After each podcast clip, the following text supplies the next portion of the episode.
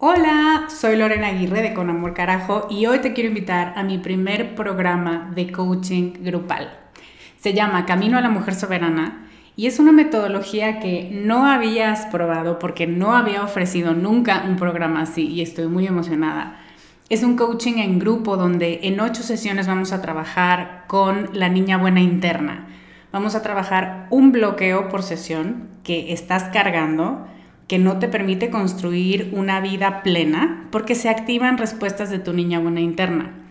Y te voy a dar una práctica para ejercitar una habilidad que contrarreste este bloqueo y, muy importante, vas a tener el input, las vivencias y las mejores prácticas de tus pares, de otras que están igual de interesadas que tú en trabajar con esta niña y con esta soberana y de quienes te vas a enriquecer mucho.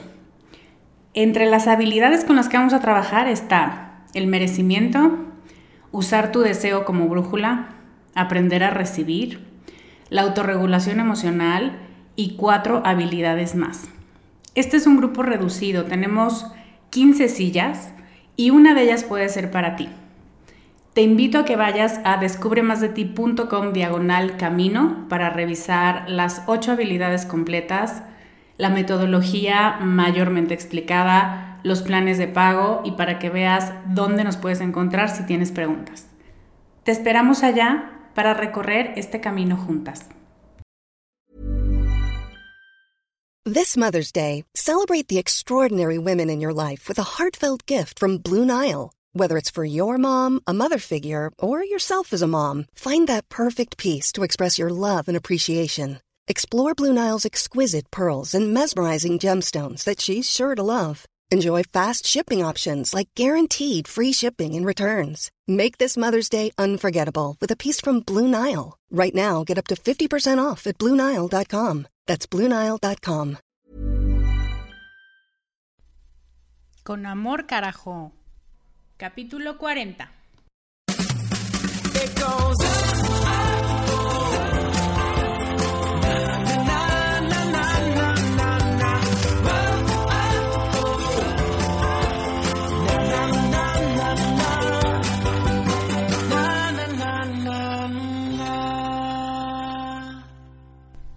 Hello, ¿cómo estás?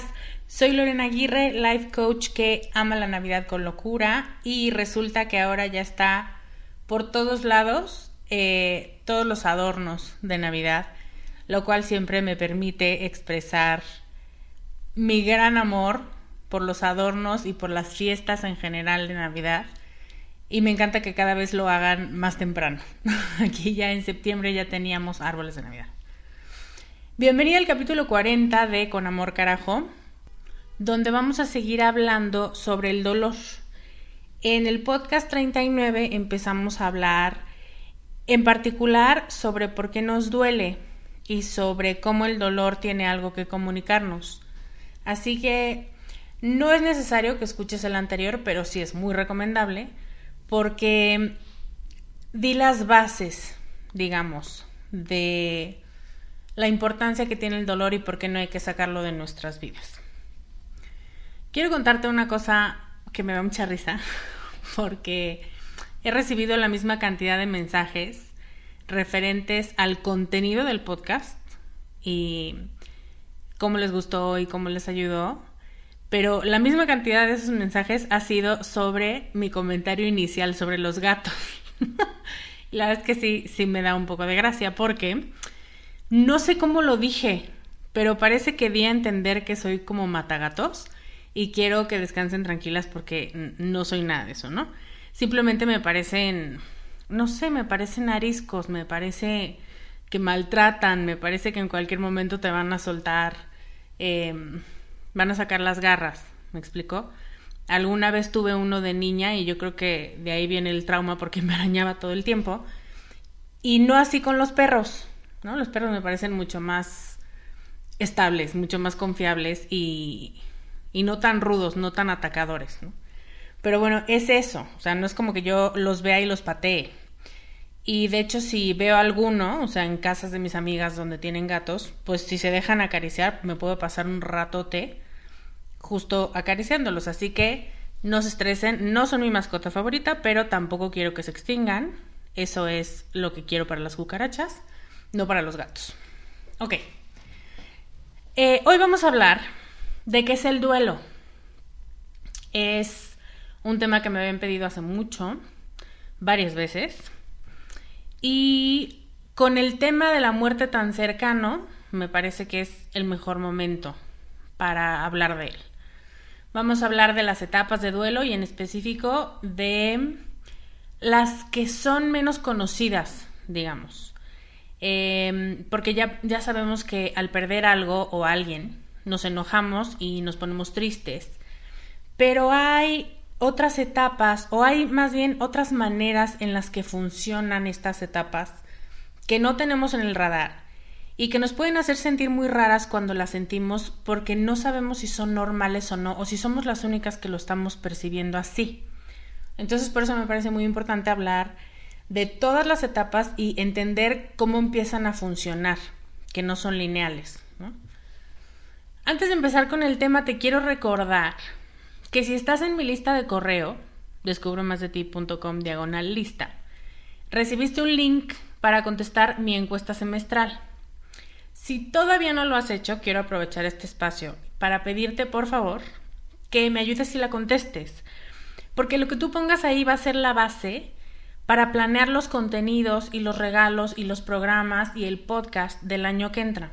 Así que te voy a agradecer muchísimo que le dediques unos minutos a decirme qué necesitas, qué te gustaría que hiciera referente a cursos, a productos, a programas y de verdad no te toma más de 10 minutos, me ayuda muchísimo porque leo cada respuesta y la tomo como muchísimo en consideración para poder planear teniéndote presente.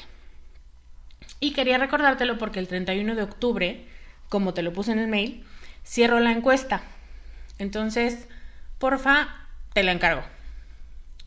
Vamos a empezar con el tema de este capítulo. Y me gustaría empezar con una pregunta. Si yo te digo duelo, ¿en qué piensas? ¿Qué es lo primero que te viene a la mente? ¿Duelo de qué? ¿De quién? ¿Qué abarca en tu mente este concepto? Y me parece muy importante que te lo preguntes y preguntártelo porque cuando pensamos en duelo pensamos en muerte. Es inmediato, eh, es automático, y muchas veces es muy corto a la hora de describirlo porque hay muchas experiencias que provocan un duelo personal. La muerte, por supuesto, y además la muerte es una cosa irreversible, entonces es una de, uno de los duelos, si no es que el duelo más fuerte que existe. Pero todo el concepto de duelo incluye muchas más vivencias, incluye todo lo que implique pérdida y te quiero dar algunos ejemplos para ampliar un poco el panorama. Perdemos la salud. Cuando te diagnostican a ti o a alguien que amas una enfermedad crónica o grave, degenerativa, de esas que asustan. Eso es perder la salud. Incluso tener un hijo enfermo. No importa en qué momento de la gestación o de su desarrollo te lo avisen ahí implica una pérdida porque estás perdiendo las expectativas que tenías sobre esa vida, sobre ese proyecto de vida. Eh, cuando te dicen, por ejemplo, que no puedes tener hijos, también ahí se pierde algo o se pierden muchas cosas. Eh, o cuando tú o alguien que conoces y que amas se vuelve dependiente del alcohol o de las drogas. Todos estos son duelos de salud y seguramente me estoy saltando algunos, pero estoy pensando en los escenarios más comunes. Em, se tienen duelos en los vínculos sociales cuando decides terminar cualquier relación. Un matrimonio, un noviazgo, una relación de amistad. De pronto eh, queremos minimizar el tema porque dices, X, o sea, ni siquiera es mi marido, es mi amiga y ni siquiera llevábamos tanto tiempo de amigas. Pero eso no es importante. Lo que importa es que si para ti era un vínculo importante y de pronto se rompió, eso también es una pérdida y hay que ver en dónde de la escala la ponemos. para que podamos vivirla mejor, para que podamos asimilar que esa nueva realidad eh, nos va a construir de una manera distinta a la que pensábamos que lo iba a hacer. También se vive un duelo de la estabilidad laboral, por ejemplo, financiera. Cuando te quedas sin trabajo, eso es un duelo. Cuando emprendes un negocio en el que tenías muchas expectativas, pero termina no funcionando como la planeaste, eso que te imaginaste no pasa. Cuando pierdes dinero, porque alguien te lo roba, porque alguien comete fraude, o porque te involucras en un negocio que en algún momento se vio como la solución a tus problemas, pero al final no resolvió ninguno. Eso también es un duelo. Todo lo que implique una expectativa también es un duelo. Cuando alguien va a la cárcel, pues pierde su libertad, o sea, hay pérdidas de muy diversa índole. Lo que quiero decirte y que me parece muy importante que tengas presente es que cuando hablamos de duelo hablamos de pérdidas, de un cambio radical en la percepción, en tus emociones, en tus vínculos sociales, en tu modo de ver la vida. Esperabas algo y de pronto ese algo no va a pasar o te están avisando que no va a pasar. Em, y lo importante también es que todas estas pérdidas afectan muchas de tus esferas de desarrollo. No solamente cuando pierdes una relación, por ejemplo, cuando te divorcias, no solamente afecta eh, tu parte emocional, afecta tus pensamientos sobre ti, sobre el matrimonio, sobre qué tan buena esposa eres, sobre qué tantas cosas toleras o no, tu concepto de mujer, tu concepto de hombre, eh, tu concepto de fidelidad, eh, cuestiona a lo mejor tus creencias religiosas. También afecta tu ámbito económico, familiar, emocional, laboral. Entonces, es eso, un duelo es algo que pega tan fuerte que inevitablemente toca todas, a veces no todas, pero muchas de las áreas de desarrollo. Entonces, si quisieras acudir a una de ellas para que sea como tu espacio de paz, no puedes porque esa área también la tocó esta pérdida o este proceso de pérdida. Y por eso es tan fuerte. Y la gente que te rodea, que te ve sufrir y pasarla mal con todo este proceso, porque muchas veces simplemente estás de mala si no quieres ver a nadie, pero muchas veces estás totalmente deshecha y no quieres ni hablar y no quieres acercarte a nadie. Y eso es doloroso para la gente que te quiere. Entonces, ellos van a intentar aconsejarte y van a darte sus mejores ideas, sus mejores tips y recomendarte a los mejores especialistas que saben que alguien que estuvo en tu situación visitó y salió muy bien. Pero también va a haber otros que van a quererte convencer de que entre más rápido aceptes la pérdida, mejor te vas a sentir. Y esto es verdad. La trampa es que el proceso que tardamos en aceptar la pérdida puede durar días, o puede durar meses, o puede durar años y depende de las circunstancias en las que se dio la pérdida. De pronto hay pérdidas muy agresivas, muy fuertes, muy rápidas. Y hay otras que ya estaban anunciadas, que te dan tiempo de ir haciendo cosas para cerrar ciclos. También depende de tu propio proceso y edad de desarrollo. Cuando pierdes algo en la infancia es muy diferente que cuando lo pierdes en la adolescencia o cuando lo pierdes en la madurez. Depende también de lo que esa pérdida simbolizaba para ti. A lo mejor no es simplemente perder una amistad, sino que esa amistad para ti representaba confianza y honestidad y de pronto ves cuestionados esos valores. O ese negocio implicaba para ti seguridad y la posibilidad de aumentar el número de tu familia y de pronto no. ¿Me explicó? Tiene que ver con tus expectativas y con cuántas áreas de desarrollo toca esta pérdida. Hay pérdidas mucho más dolorosas, mucho más desgarradoras que otras. Y estoy segura que tú y yo conocemos muchas de esas historias, que cuando nos las cuentan hasta cerramos los ojos. Pero eso no quiere decir que no te duelan. ¿no? Que no te duelen las tuyas. Que si a ti no se te murió una persona de cierta edad, en ciertas circunstancias, no puedas quejarte y no puedas pedir respeto y tiempo por tu duelo. Lo que significa es que tienes que respetar el duelo de los demás, preguntarles qué necesitan que hagas para ayudar, que esa es la mejor pregunta que puedes hacer. Ni siquiera es qué necesitas, porque puedes necesitar mil cosas, pero ¿qué necesitas de mí? ¿Qué quieres que haga por ti? ¿Quieres que me calle? ¿Quieres que me quede? ¿Quieres que me vaya? ¿Qué quieres de mí? Eso es lo que puedes hacer cuando ves un dolor muy grande. Y no minimizar tu propio dolor es la otra cara de esta moneda. Porque ese es un error que cometemos y que no sé dónde lo aprendimos. Comparar dolores.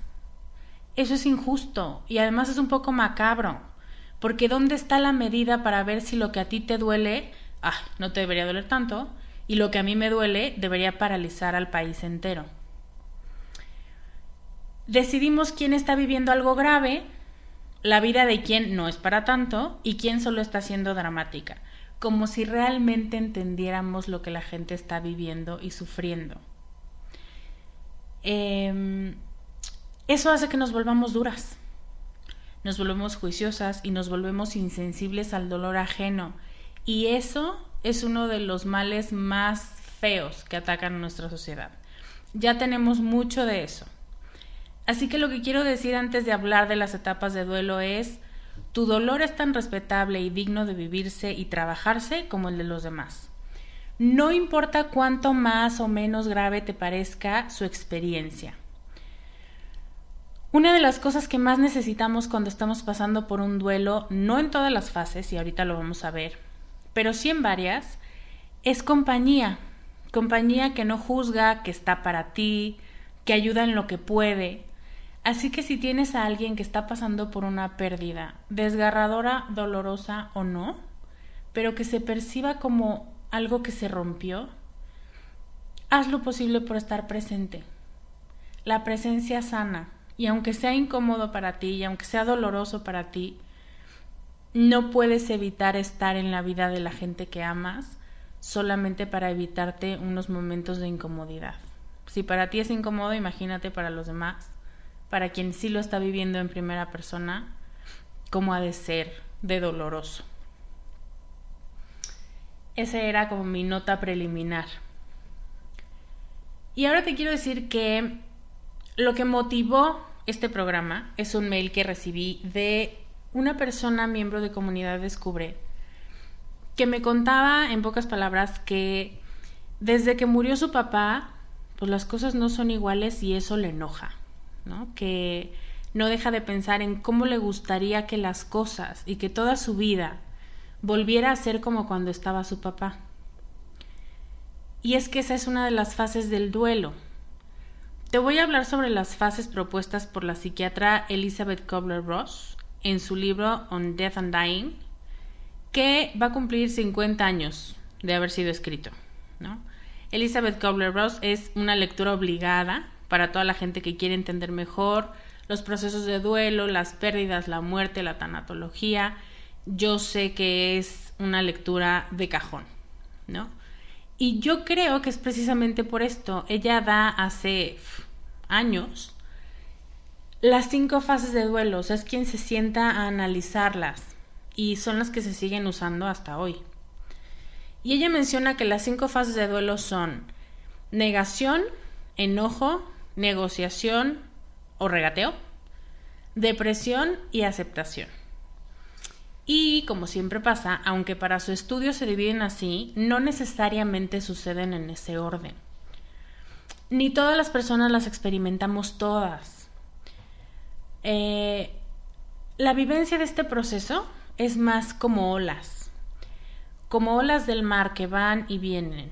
Algunas son más fuertes, algunas son más breves, eh, algunas de pronto ni siquiera se perciben, parece que la marea está calmadísima y de pronto hay tormentas, pero lo importante es que el mar sigue siendo el mar, la vida, que nos va a presentar muchas de estas vivencias y de estos dolores, y que nosotras seguimos siendo navegantes en él y nosotros vamos a decidir qué tanto nos va a impactar este dolor y cuánto tiempo vamos a pasar en cada una de estas etapas. Normalmente al principio del proceso no es, o sea, no lo puedes planear y decir, en esta etapa voy a pasar dos días y en la siguiente a lo mejor dos meses. Yo sé que muchas veces nos gustaría porque la respuesta real es cuándo me voy a volver a sentir bien. Eso es lo que buscamos saber. Pero lo que quiero decirte es que al revisar todas estas fases, te puedas dar cuenta si tú estás viviendo un duelo, en dónde estás ¿En cuál de estas etapas te sientes más cómoda? No necesariamente que la necesites, ¿eh? Pero sí hay quien se siente más cómodo con el enojo y hay quien se siente más cómoda con la tristeza. Entonces, mientras tú identifiques qué, está pasando, qué procesos estás viviendo, para eso sirve conocer todas estas fases. Vamos a revisarlas una por una, ¿ok? La primera fase es la negación. Y la negación implica que todos tus canales se cierran. La noticia de que el sueño que tenías o el proyecto que tenías no va a pasar es muy impactante. Y es tan impactante que lo primero que hacemos es, como las tortugas o como las avestruces, meternos en nuestro refugio para no ver, para no lidiar con esto que duele tanto, porque rompe con tus expectativas y con tus sueños y con tu esperanza y con el proyecto de vida que tenías cuando pensabas que esa situación iba a seguir pasando así como te la imaginaste. Esta fase suele ser la primera siempre, porque ante el shock no sabemos qué más hacer más que decir, no es cierto, no, no, no, no puede ser pero también se puede presentar en otros momentos del proceso, aunque normalmente son los primeros. Pero sí de pronto te puedes encontrar después de cierto tiempo diciendo, todavía no puedo creer que es cierto. Normalmente pasa también en los aniversarios luctuosos, por ejemplo. Como ya pasaron años, me da igual, cuatro o cinco años, y todavía no puedo creer que no esté aquí. Pero son momentos, donde pega realmente muchísimo la negación es al principio. Es un shock. Y el organismo se cierra. Y la mente se cierra y de pronto ya se empieza a abrir poco a poco para aceptar la realidad, pero de entrada dice no. Después, cuando reconoces que no puedes seguir negando la verdad, que no puedes eh, mantenerte como las tortugas dentro de ese caparazón, le das paso a las siguientes fases. Cualquiera de las siguientes tres. Enojo, negociación o depresión. Vamos a ver qué implica cada uno. La fase del enojo, dentro de este paquete de ira, Elizabeth Kubler-Ross le dice ira, encontramos todas las emociones destructivas.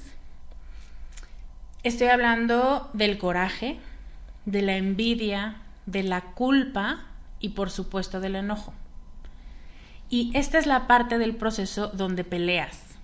Quieres pelear con todo, con todos, este, te peleas con Dios, te peleas con tu pareja, te peleas con tu papá, toda la gente que no está involucrada o que no hizo algo o que ni la debe ni la teme pero está presente, peleas, discutes, reclamas, em, gritas, maldices y de pronto puedes llegar a odiar y envidiar a quien sigue teniendo lo que tú ya no tienes.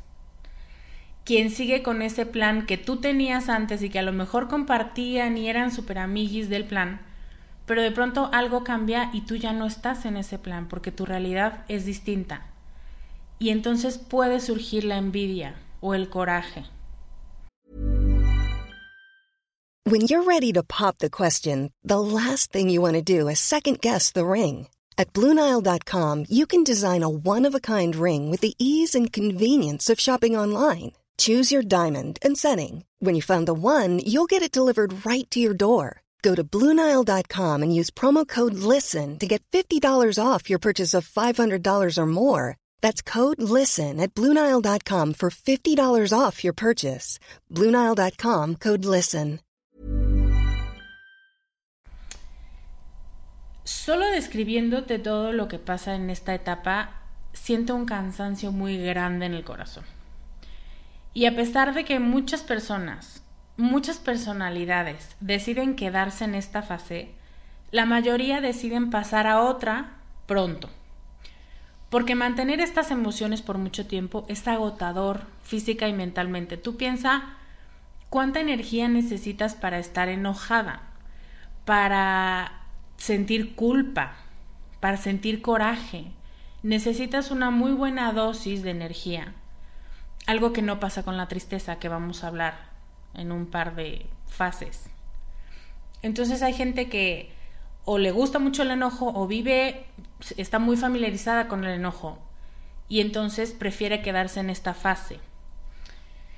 Hay personalidades a las que no les gusta ser débiles, ¿no? Perciben a la tristeza o a la negociación como debilidad y prefieren hundirse en el enojo, ¿no? Me echar raíces en el enojo, para que no les tengan lástima. Por eso te digo que también no solamente es la pérdida, sino que toca nuestros pensamientos. Y entonces dices, no quiero que me tengan lástima, entonces váyanse todos. Y nadie, que nadie se acerque, no quiero ayuda de nadie, no necesito a nadie. Y hay gente que vive por muchos años en esta fase.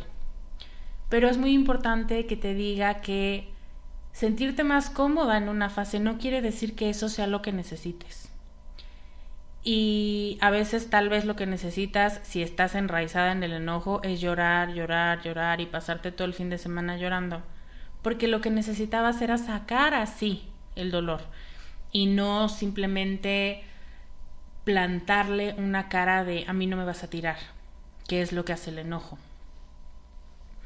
Esta es la fase de él porque a mí, a la gente buena no deberían pasarle estas cosas, no es justo, mejor le hubiera pasado al fulano de enfrente que es un cabrón.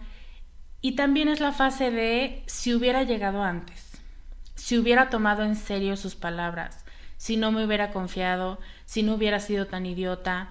Todas esas son palabras o frases que despiertan emociones relacionadas con la ira.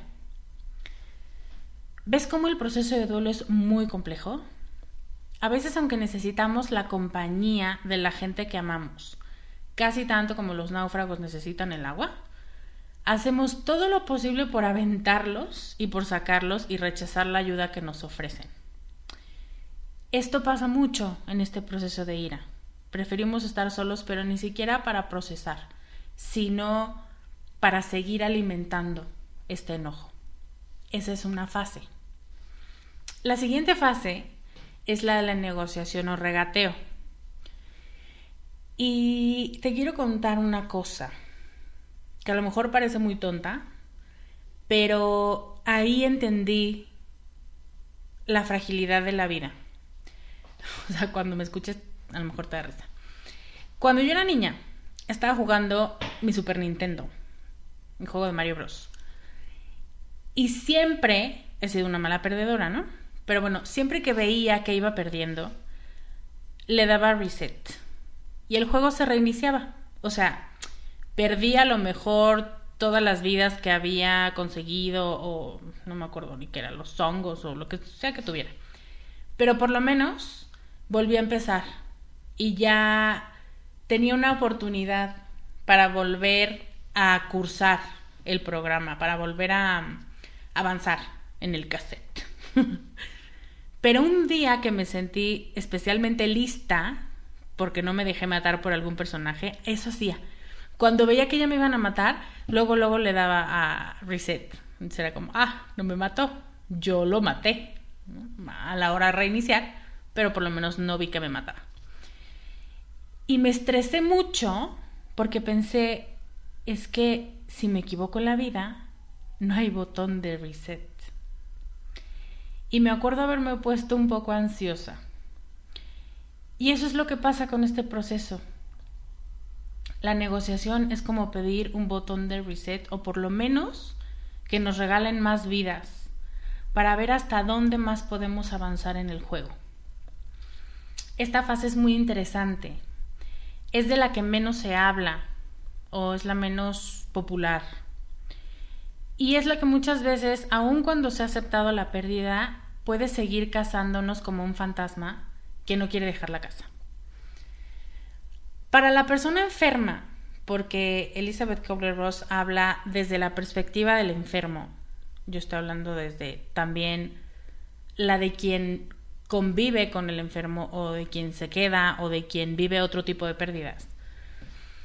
Para la persona enferma o que tiene presente la muerte, o sea, que sabe que es inapelable, es una petición a Dios y al universo para que le regale más tiempo. Y el regateo consiste en eso.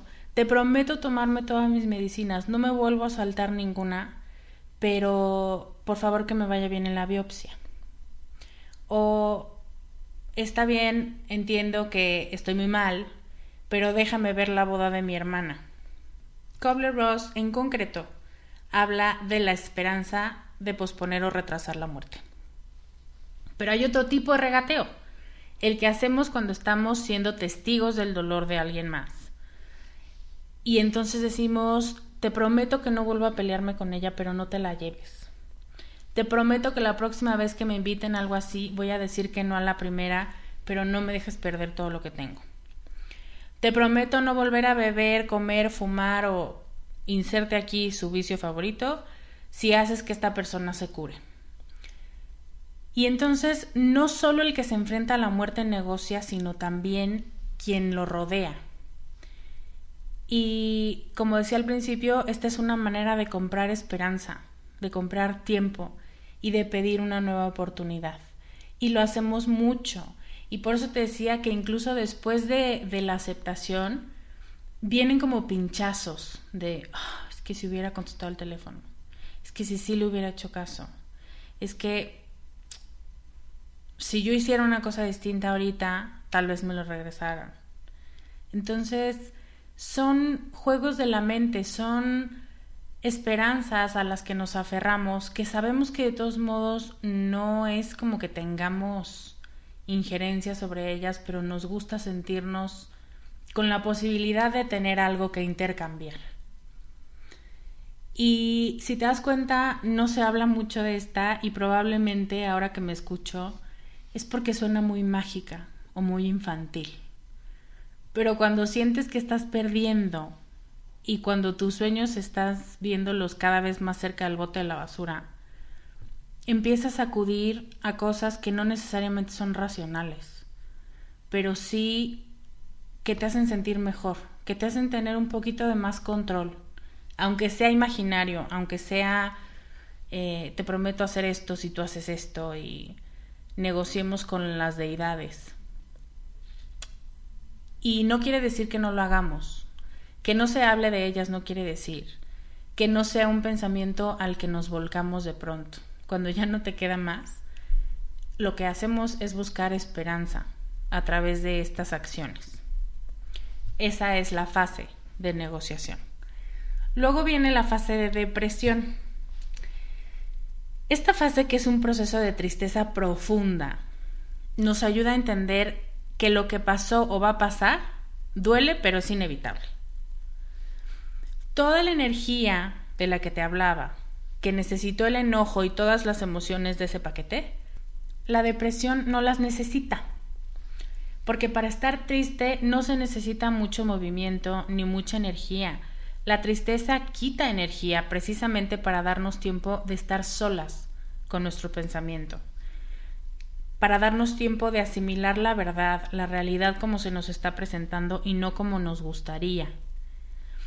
La persona que está en esa fase se vuelve muy callada, le cuesta trabajo socializar, no quiere compartir nada, ni cómo se siente, ni qué está pensando, ni qué necesita. Eh, puede que llore, seguramente llorará. Puede que se queje y a veces pide estar sola, pero a veces pide que se le acompañe sin preguntarle nada. Es que este es un tiempo de asimilar y hay que respetarlo como todas las fases mientras no afecte la integridad física de la persona. Y esto es muy importante porque también, dependiendo quién observe a la persona que está viviendo el duelo, qué tan sensible seas tú o qué tan insensible, entre comillas, por decirlo de alguna manera, sea otra persona, puede decir, es que Marianita está muy mal y a lo mejor alguien más dice, no, X, o sea, pues es obvio, está pasando por un duelo. ¿A qué voy con esto?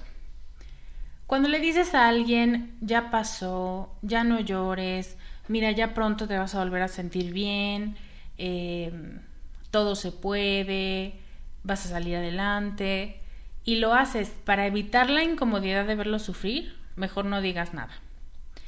Pero, si han pasado meses y la persona no parece recuperar ni siquiera un poco de las ganas de vivir, no parece que quiera levantarse, que quiera volver a hacer lo que le gustaba hacer antes, que quiera salir de la casa, que sonría, que quiera salir a ver una película contigo o con quien sea. Es importante intervenir y es importante pedirle que vea a un especialista, a un tanatólogo, a un psicólogo, porque la depresión provocada por un problema externo, que se llama depresión exógena, se puede convertir en un problema psiquiátrico, médico psiquiátrico, porque ya permanecimos tanto tiempo en esa baja energía que se desbalancea nuestra química cerebral. Y cuando tú ves que la persona no, no levanta, ¿no? no recupera vitalidad, es importante intervenir. Así que sí hay que respetar el proceso, por supuesto, no apurar a la gente a que ya no le duela porque, pues incluso a veces porque qué flojera, otra vez lo mismo, llevas tres meses diciendo lo mismo. Y yo sé que suena súper cruel, pero a veces así pasa, que ves a la persona y de lo único que te habla es de lo mismo que es súper triste, y si llegas a pensar, mm, ya que hablé de otra cosa. Entonces, si lo haces por eso, pues ni modo. O sea, trágate tu incomodidad y deja que procese su, su duelo. Pero si no es por eso, sino porque estás viendo que no tiene vitalidad, que no tiene ganas de vivir, eso es una gran señal de alerta y ya no es una depresión propia de un proceso de duelo, ya es un estado de vida. Entonces, para cualquier duda, lo mejor es descartar con un especialista, con un psiquiatra, con un neuropsiquiatra. Em, hay que mantenernos muy alerta de verdad para ver cambios, aunque sea pequeños de actitud. O sea, no esperes que después vaya a bailar, pero sí empezar a ver que empieza a sonreír o que empieza a hablar del tema, em, donde ya no vetó el tema con toda la gente que conoce. Cambios pequeños, pero que tú vayas viendo que se está moviendo del lugar y que no se quedó estancado o estancada en, en esa tristeza porque entonces se habrá convertido en una depresión clínica que va a necesitar un tratamiento médico. Esto es muy común y pues sí, así como duele la panza y de pronto hay que ir con el gastro, de pronto la cabeza se desequilibra, los químicos cerebrales, dicho con más formalidad, se desequilibran y hay que pedir ayuda. ¿Ok? Esa es mi nota al pie de esta fase de depresión. La quinta fase es la aceptación y esta es la meta, aceptar la realidad, entender que algo va a pasar o que algo ya pasó y cambió nuestras expectativas, nuestros sueños, nuestra idea de nosotras mismas, el proyecto que teníamos no va a pasar. Y es que esta idea, yo te digo, no va a pasar, es muy feo, o sea, sientes, pues sí, algo se rompe dentro de ti. Ese es el duelo. La finalidad de este proceso de duelo es alcanzar esta última fase, la aceptación. El decir que sí a la nueva realidad sin esa persona, sin ese proyecto, o modificar el proyecto para que se integre a las nuevas necesidades, a las nuevas posibilidades.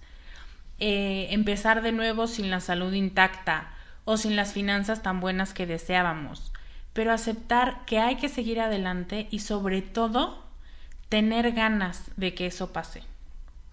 Aceptar es entender que se puede volver a empezar desde esa pérdida, que las cosas no tienen que volver a ser como eran, como decía esta participante de Comunidad Descubre y esa sería mi respuesta. No tiene que volver a ser como era tiene que volver a empezar a partir de la pérdida. Después de un descalabro financiero, después de un hijo enfermo, con un diagnóstico médico desfavorable, incluso tras una muerte, ¿qué pasa después? O sea, ese sueño se acabó, ese proyecto no funcionó, esa persona ya no está, pero tú sí. ¿Qué pasa después? ¿Cómo vas a mover los hilos para volver a hacer y para volver a armar un mecanismo que te haga sentir en paz, que te haga sentir contenta y que puedas seguir caminando hacia tu propia felicidad? Eso es la aceptación. Kobler-Ross la describe como el fin de la lucha contra la muerte. Pero como yo estoy hablando de otros duelos también, yo lo dejaría en el fin de la lucha. Dejar lo que ya pasó entrar. Dejar que la verdad te llene, dejar de pelearte, dejar de negar, dejar de pensar que las cosas van a cambiar porque tú lo decides y más bien aceptarlas y ver qué vas a hacer con esta nueva realidad. Esas son las cinco fases del duelo. Hay quienes se quedan muchos años en negación, ya es una negación obligada, digamos. Hay quienes están enojados la mayor parte de su vida incluso. Hay quienes se culpan y quienes dejan entrar a los fantasmas de sus malas decisiones y los hacen dudar de sí mismos, ¿no? Si yo hubiera, no debía haber hecho. Depende de cómo nos tome esta pérdida con qué madurez, con qué grado de autoconocimiento y qué proceso personal estamos viviendo, va a ser la etapa en la que más nos vamos a tardar o de la que más vamos a aprender. Lo importante es entender que la meta de todo este sub y baja es la aceptación. Es entender que esta es la nueva realidad y que a partir de aquí tenemos que reconstruirnos, que no podemos volver al pasado ni cambiar lo que pasó, ni hacer cosas para mantener la expectativa viva si sabemos que no se va a poder cumplir. La mejor manera de superar el proceso de duelo es mantenernos alerta y estar conscientes de cuándo vivimos cada etapa y entender que ahorita estoy en este proceso. A lo mejor mañana no, porque así son. Te decía que son como olas y a veces las olas duran días y hoy estoy bien, o por lo menos no estoy tan mal, y mañana me enojo y pasado mañana me pongo a llorar y toda la próxima semana parece que no pasó nada. O sea, son olas que son impredecibles y que duran lo que cada persona, en cada persona es distinto lo que dura. Y hay que ser conscientes de cuánto duran esas etapas, cuáles estamos viviendo, si nos estamos enfrascando en alguna, cuáles vamos dejando atrás. Por ejemplo, si estás enfrascada en una etapa y tenías un pensamiento muy repetitivo y de pronto te das cuenta al mes que ese mismo pensamiento ya no te duele tanto, seguramente es que ya estás superando esa etapa. Y tienes que ser consciente también de cómo las logras dejar atrás. ¿Qué te dijiste para poderte sentir menos pesada, menos culpable, menos cansada? y tener confianza en que la fase de aceptación va a llegar y que va a traer con ella la paz. Cuando aceptas la realidad después de todo el otro proceso que pasaste, te sientes tranquila, te sientes en paz y te sientes con ánimo para volver a construir algo. Espero que con este programa quede más claro que hay muchas conductas que podemos tener cuando perdemos algo o a alguien que ninguna es mejor que otra y que hay que respetar nuestro proceso y el de los demás. Que la presencia de las personas que amamos es súper importante para seguir avanzando y que muchas más veces de las que decimos, el dolor es una pérdida muy fuerte y a veces necesitamos ayuda profesional. Tenemos muchos mitos alrededor de la pérdida alrededor del duelo y que lo tienes que aguantar tú sola y lo tienes que vivir y ya pasará y nadie se ha muerto de dolor y pero cuando necesitas ayuda, lo más inteligente es pedirla.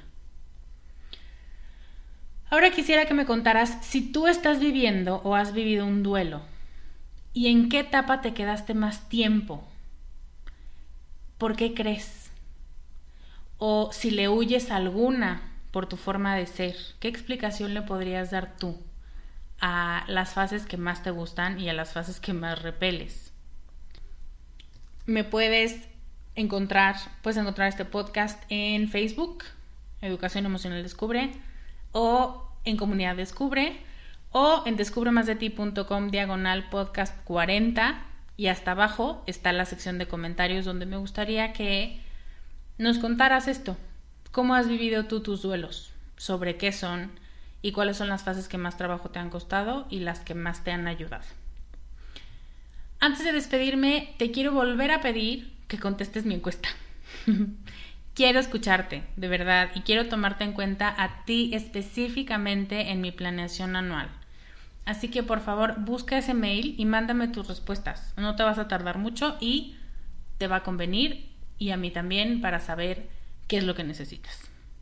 Muchas gracias por escucharme, te mando un gran abrazo y deseo de todo corazón que este programa te haya ayudado a entender mejor tus duelos y a ver dónde estás parada hoy y qué te hace falta. Yo soy Lorena Aguirre y te veo la próxima semana con más consejos para ser más tú. Bye. Gracias por escuchar el podcast de Descubre en descubremasdeti.com.